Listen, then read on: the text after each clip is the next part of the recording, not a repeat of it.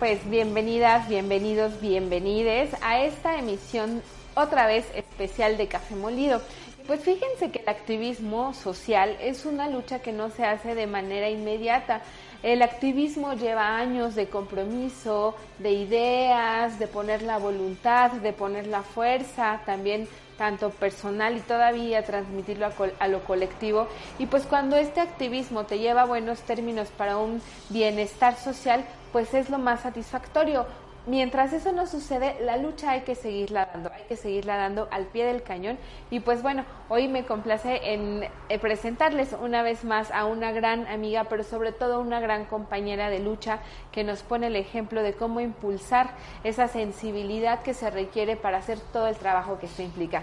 Y pues bueno, agradecida por estar aquí contigo una vez más, Alicia Colchado.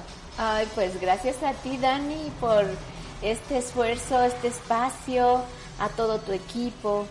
Eh, Café Molido es, se ha convertido en el referente de muchas opiniones, así es que este, gracias, no gracias. puedo decir otra cosa. Muchas gracias, Ali, como siempre, mi respeto y cariño para ti. Ali, hay muchos temas que vamos a, a, tocar en esta entrevista, pero me gustaría empezar con algo en especial, porque hace unos días me hicieron ahí una observación donde decían, va muy bien hasta que dice bienvenides.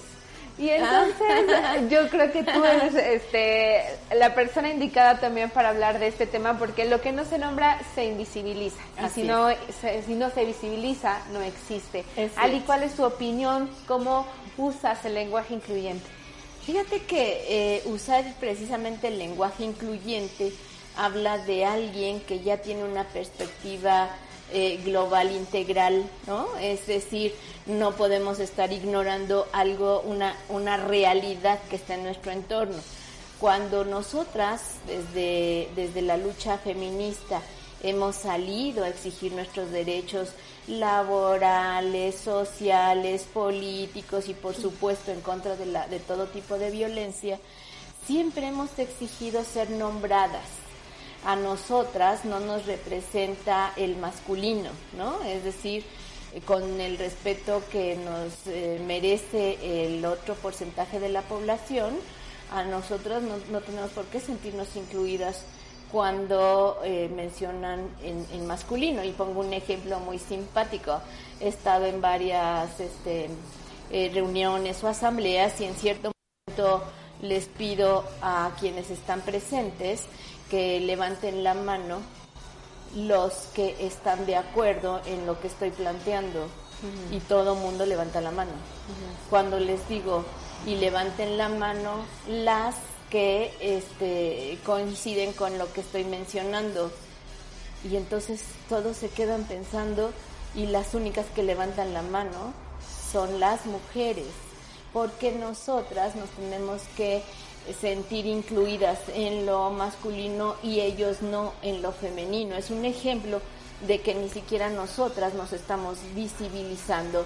Y lo mismo sucede con toda eh, aquel compañero o compañera que tiene una preferencia sexual diferente, que se identifica como un ser diferente al que siempre la sociedad quiere como, como este, meter en un eh, en un espacio y me parece este bellísimo escuchar este la, eh, la terminación E. Me parece que incluye a parte de la población y eso es fabuloso.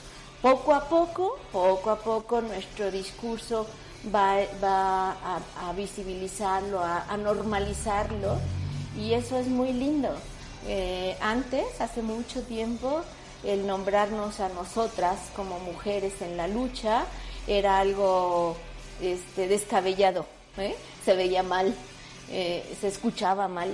En cambio ahora ya está dentro de la normalización y no dudo que en, corto tiempo este, el, tercer género, por así llamarlo, va a ser también lo más normal del mundo. Y, y qué bueno, cada quien tiene derecho a, disfrutar la vida y sus derechos conforme considere, ¿no?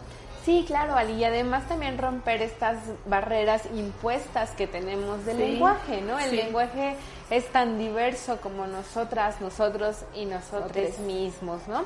Y, que, y qué padre también que, que, bueno, a nuestra audiencia agradecida también que hagan estas anotaciones, que estos temas se pongan en la mesa, porque es súper importante que en un eh, movimiento también de izquierda, también el progreso, las luchas incluyen, o sea, son incluyentes, ¿no? Las luchas como las percibimos desde las izquierdas, pues deben estar, debemos caber todas, todos y todes en ese movimiento de equidad social. así es, ese es el, ese es el tema creo que... Sí, por aquí nos suena una alarmita, pero no, estamos en súper tiempo de, programa, no se quiere la producción para nada, pero así sucede de repente. Es bueno de estar acá en, entre conviviendo entre la tecnología, los espacios que también son itinerantes y pues bueno. Es muy interesante. Además la manera en que en que se pueden manejar estas estas cuestiones que no están programadas, no están pensadas en el programa. Pues sí, fíjate que eh, uno de los temas con los que yo tuve la fortuna de participar es en, en la lucha del Frente Queretano este, a favor del Estado laico, ¿no? Este, contra la discriminación a favor del Estado laico. ¿Por qué?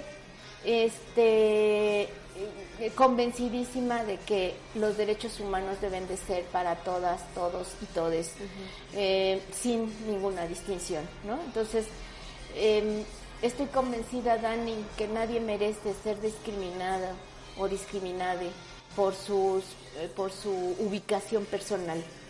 Eso es un derecho y la Constitución nos tiene que cobijar a todos.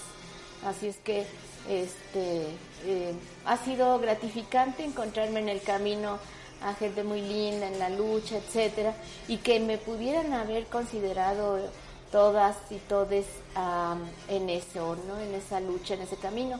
Ha sido también una experiencia muy linda. Claro, cabe señalar que, que Alicia Colchado Araiza también ha incursionado no solamente en temas del feminismo, trajimos esta colación, pero la verdad es que lo has hecho en el tema ambiental, en el tema social y en específico ahora, Ali, vamos a tomar el tema que es muy, muy importante porque lo estudiábamos también ahora hace unos minutos en esta charla que teníamos previa, que también la perspectiva de género tiene que estar puesta en las políticas públicas. Pero esta política pública que se ha eh, previsto para este año en específico en el estado de Querétaro no tiene ni perspectiva de género ni perspectiva social.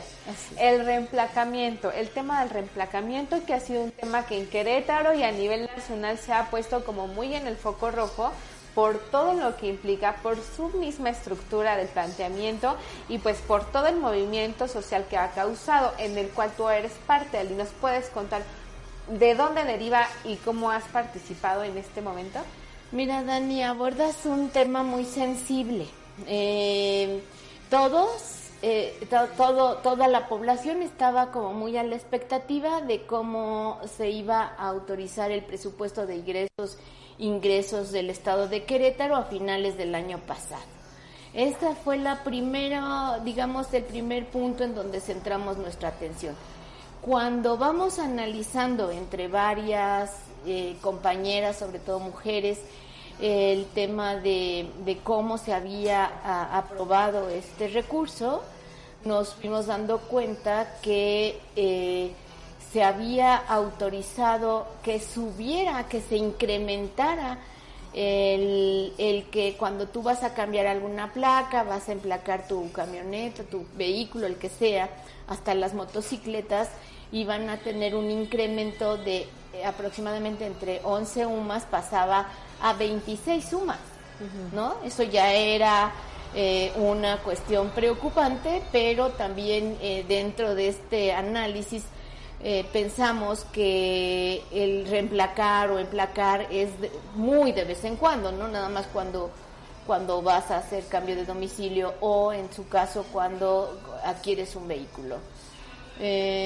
Hasta ahí más o menos iba el análisis, cuando de repente el, último día del año nos vamos este, enterando de un decreto de parte del gobernador en donde reemplacar iba a ser obligatorio para toda la población.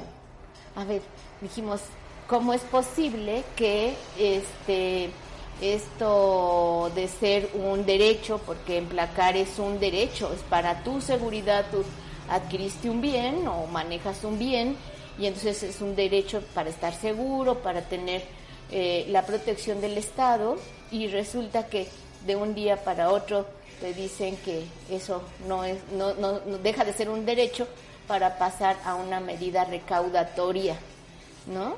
Pero no solo eso, sino que además de ser una medida recaudatoria, lejana a la realidad que está enfrentando las familias en Querétaro, porque saliendo apenas o tratando de salir de una pandemia, pues el poder adquisitivo ha disminuido. No perdamos de vista que hay un problema eh, mundial en, esta cuestión económica.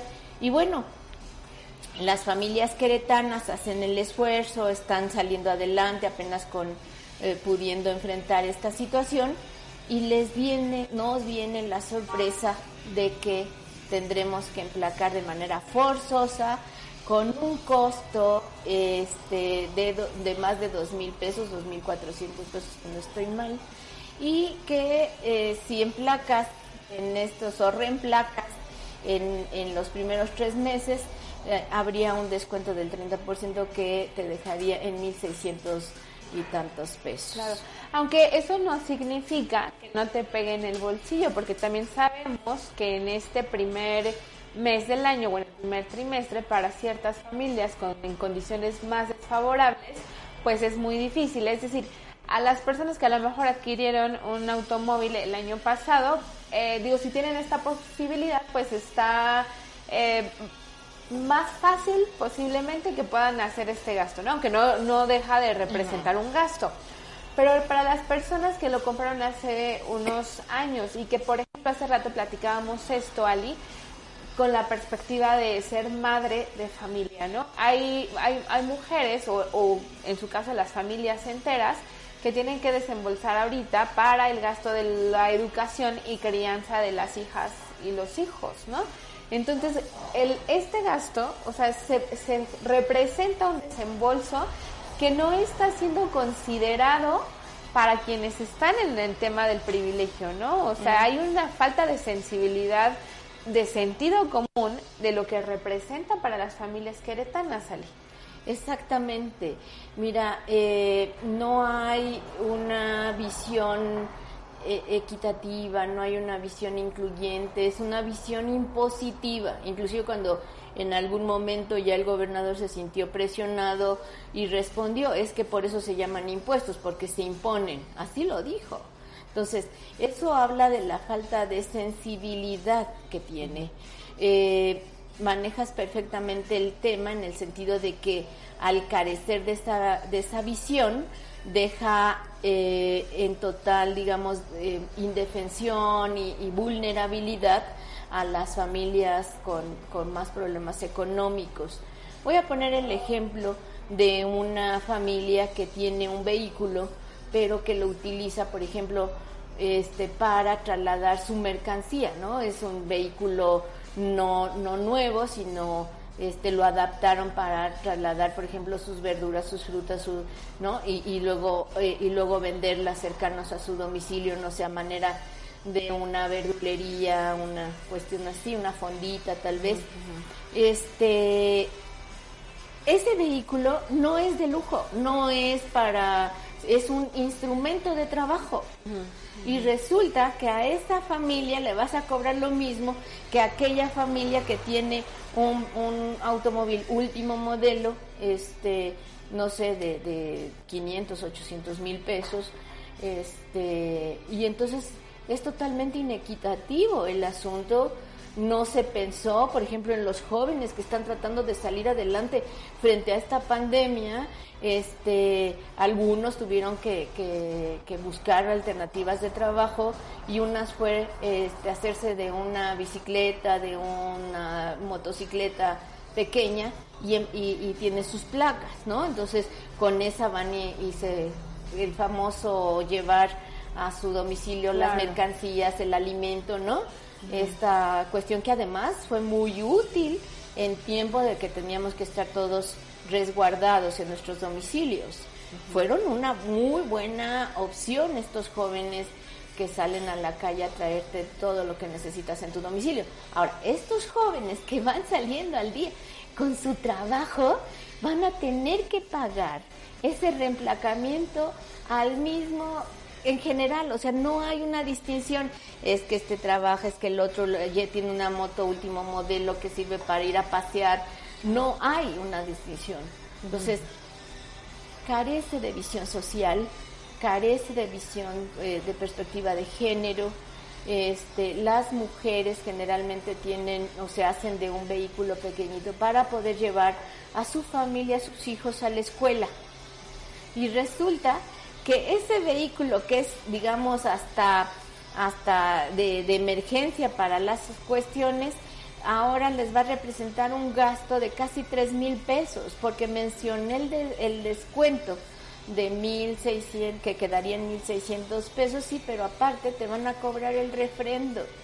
Y después tienes que pagar el tema de la verificación.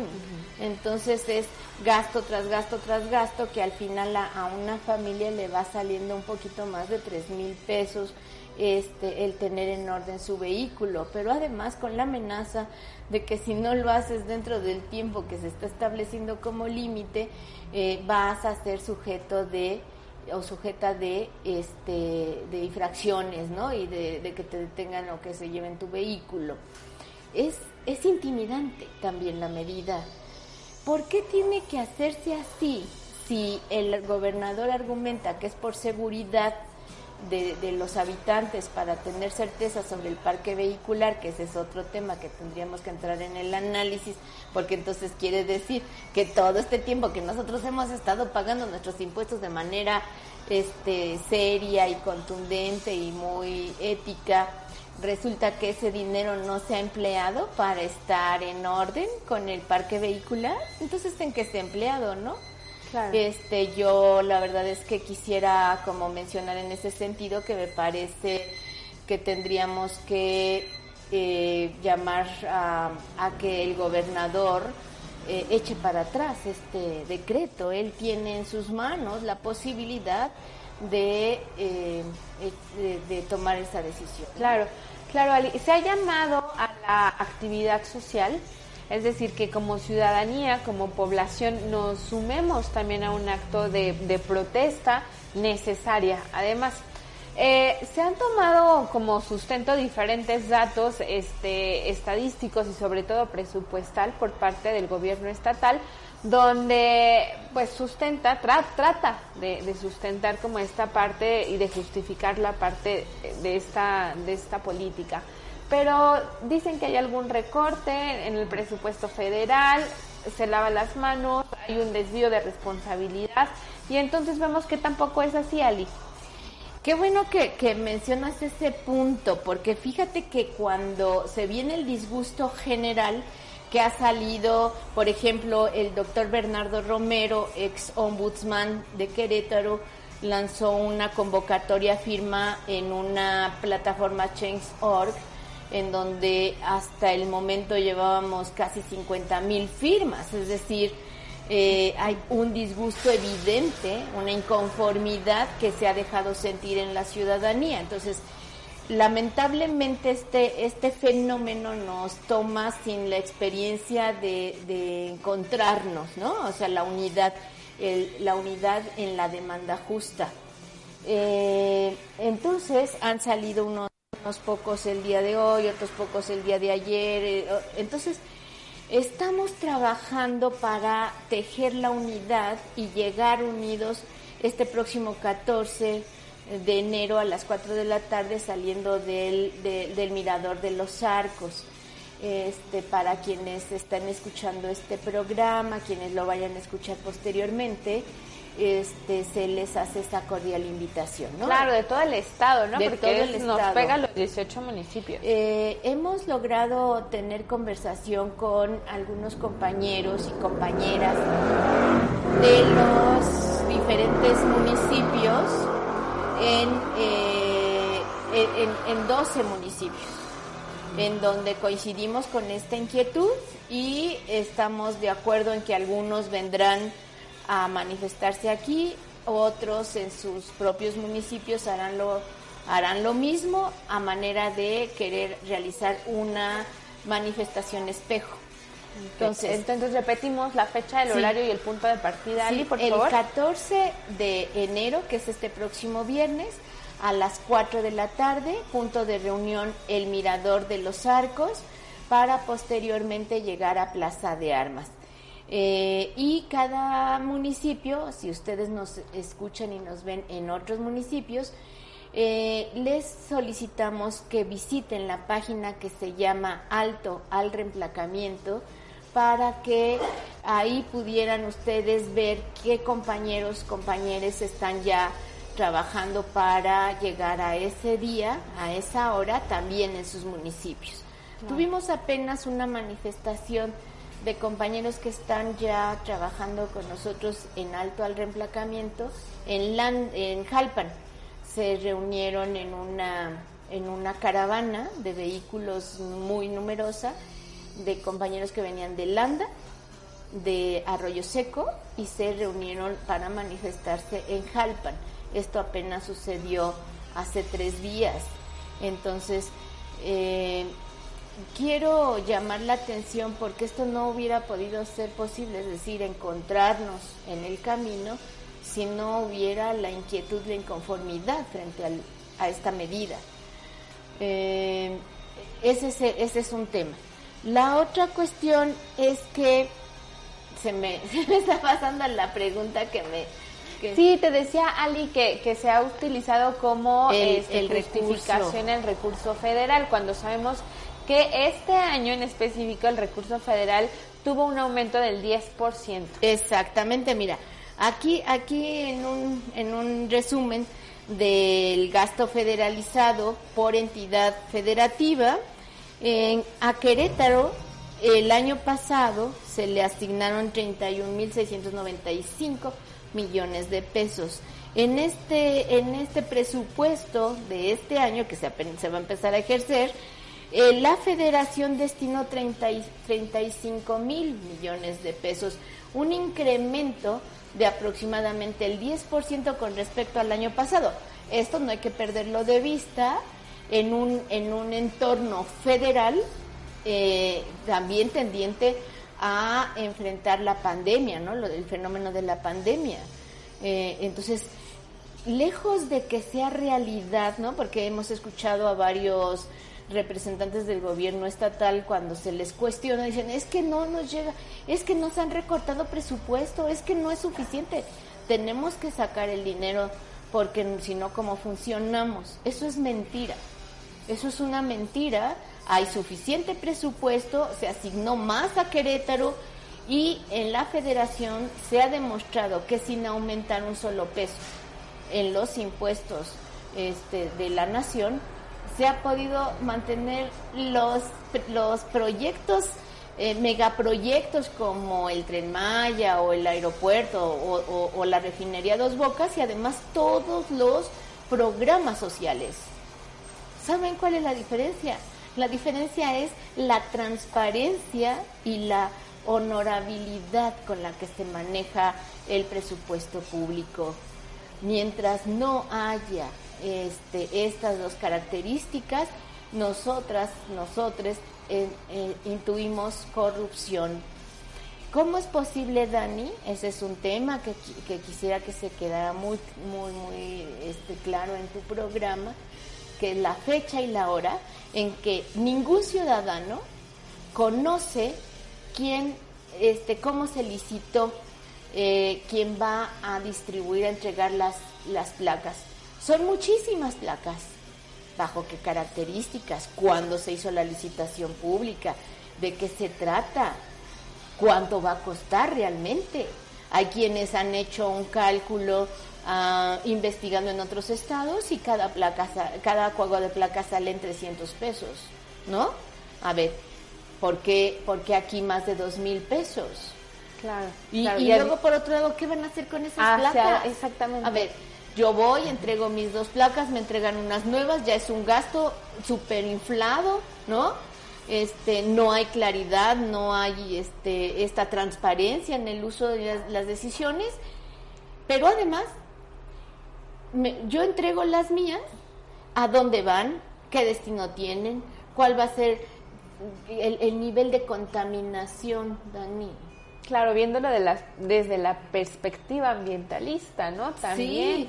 Sí. Y además no hay algún plan desconozco y si lo hay, pues que lo publiquen puntualmente qué se hará con el recurso, ¿no? Sabemos que también los impuestos son necesarios sin tener que imponerse, pero siempre y cuando también generen una eh, un bienestar colectivo, ¿no? Que ya sea en temas de seguridad, que sea en temas de infraestructura, que sea en temas este, de programas sociales, pero que siempre y cuando tengan esta transparencia que bien mencionas, Ali, ¿no? O sea, que no se hagan los programas por hacer, que no se hagan las obras por hacer, sino que haya una claridad puntual de cómo se van a destinar los recursos del trabajo del pueblo, Ali.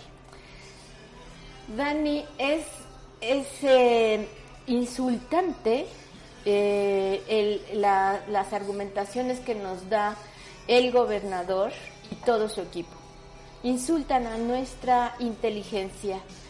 Eh, apenas hace unos cuantos meses, cuando inició la pandemia, desde Desarrollo Comunitario para la Transformación Social, Asociación Civil, que es la organización que yo presido, hicimos una investigación en donde ellos anunciaban la entrega de miles de despensas este, eh, y con un costo millones de, pesos que se destinaban a las mismas.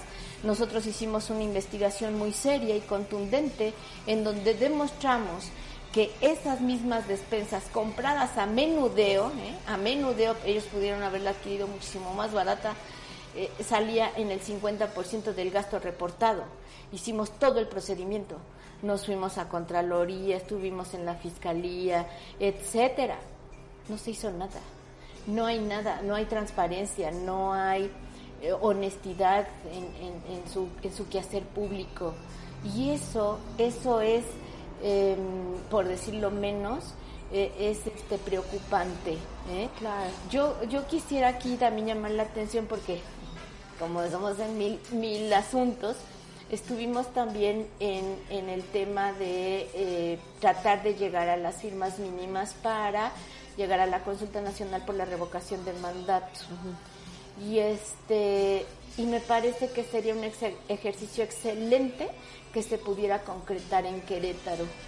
Porque los diputados de la fracción parlamentaria de Morena de la legislatura pasada, de, de la 59 legislatura, aprobaron que hubiera pudiera haber este revocación del mandato, falta todo el procedimiento, el reglamento, etcétera. Este, no creo que la mayoría panista lo pudiera aprobar, pero está en el tintero, no lo perdamos de vista. Sería un excelente ejercicio local. Claro, porque entonces los los que ejercen un puesto de elección popular, entonces eh, me dirían muy bien sus pasos, sus acciones, ¿no? las harían siempre en beneficio de la población porque saben que están en el ojo este, fiscalizador del pueblo. Claro, el más duro también. Sí. Que esperemos que también así seamos como ciudadanía, ¿verdad? En eso estamos trabajando. Ali, por otro lado, y una noticia también súper exclusiva e importante, porque son justo esos frutos que hace un momento hablaba, ¿no? O sea, el encontrarte también con estas consecuencias de manera positiva de todo un trabajo que se hace pues en esta ocasión este contigo como también ese medio porque también es la lucha de muchas personas, ¿no? De de no nada más de personas, sino también hacíamos este apunte al tema de la naturaleza que también la hemos eh, extraído a diestra y siniestra sin ninguna conciencia y pues bueno, Hoy eh, eh, también estás en esta lucha, como todo el activismo que haces, Ali, en el tema de el, área protegida que corresponde a la zona sur de la ciudad de Querétaro, que es eh, cimatario y que por ahí también está esta parte del Batán. Hay diferentes zonas que están protegidas y que tú también has ahondado en ese tema. ¿Nos puedes platicar un poco? Porque además tuvimos que también tocaron este tema pues este no nada más ya aquí a nivel local, ya se llevó también a lo nacional, acá con eh, también ahí por medio de, de, nuestro amigo, compañero y colaborador Alberto Marroquín, a quien también mandamos un saludo, pero es que es el trabajo sumado, ¿no? De, de, cada parte, que bueno, tú también has estado en el Pali.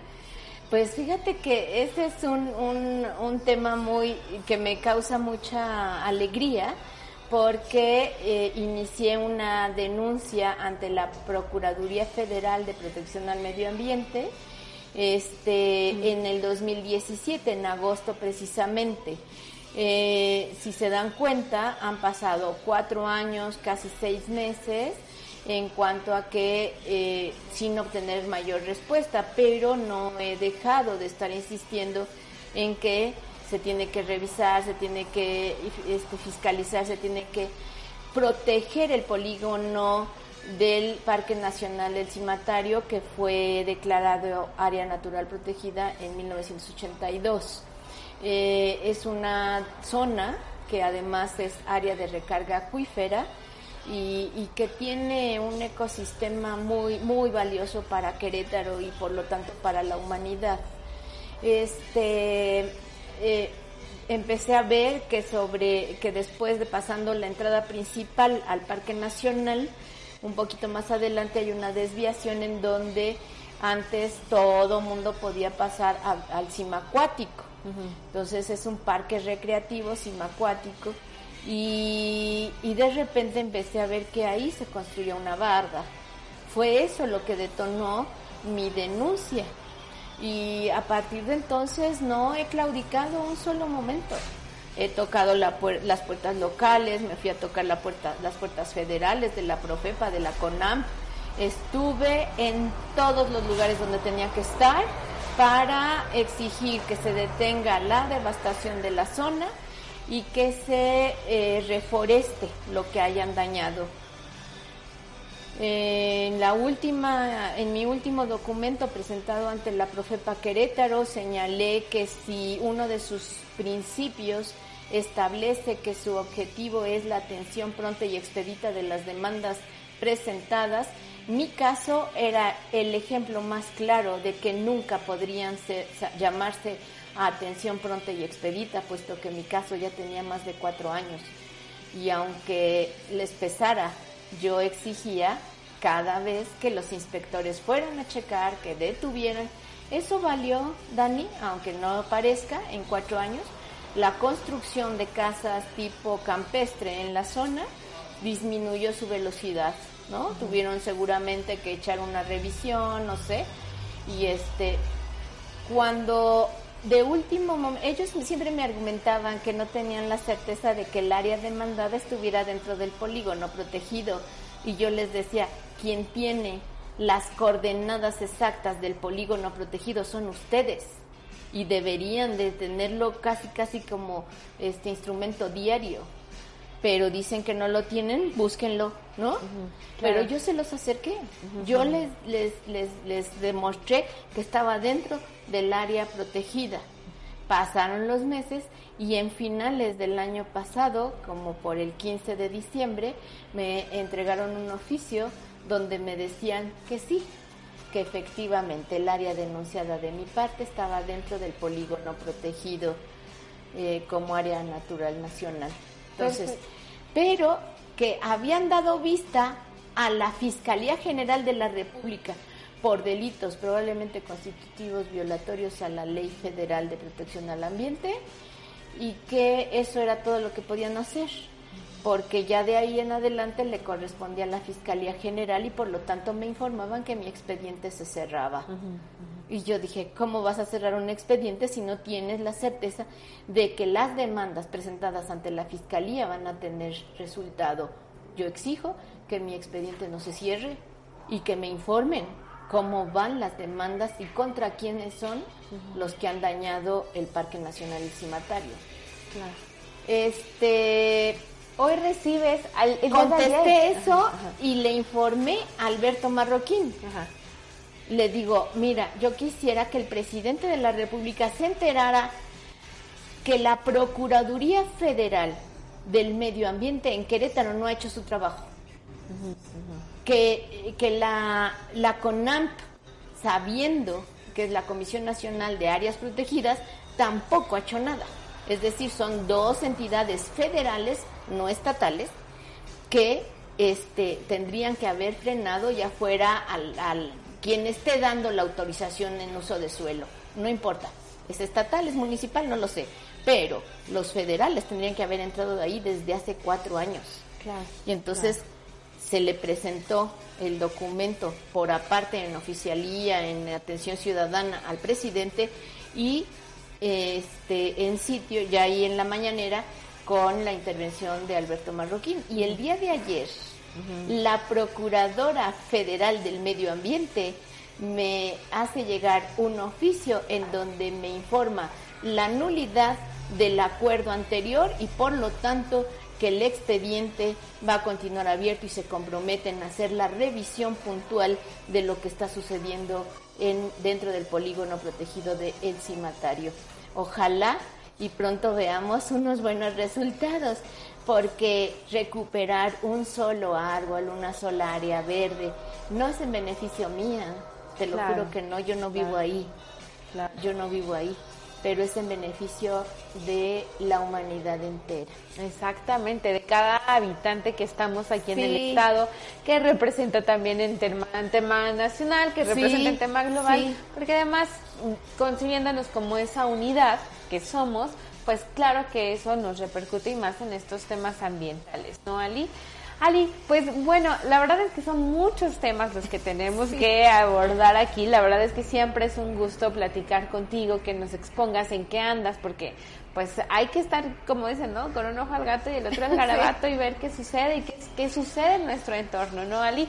Entonces, ¿algún mensaje que quisieras dejar? Sí, mira, este, Dani, agradecer nuevamente a todo tu equipo. Este espacio es valiosísimo en estos momentos críticos, tanto tanto este, de, emergencia sanitaria como, como económica, en fin, y entonces uno, este, decir que, que protejamos las áreas verdes, que denunciemos que, que un árbol, una, un área verde es nuestro mejor aliado frente a enfrentar la, la pandemia. Parece que no tiene mucho que ver, pero es todo que ver, ¿eh?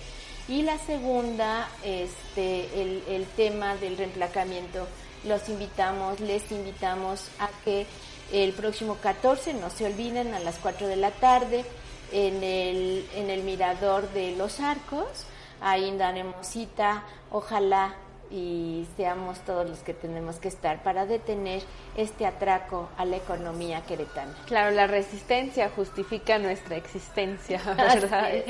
Pues les agradecemos mucho esta, eh, eh, que nos sigan en nuestras redes sociales.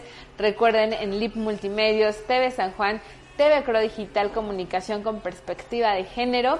Les dejamos en nuestras redes sociales. Si quieren entrar a la página de Facebook, búsquenla como Alicia Colchado, también ahí está.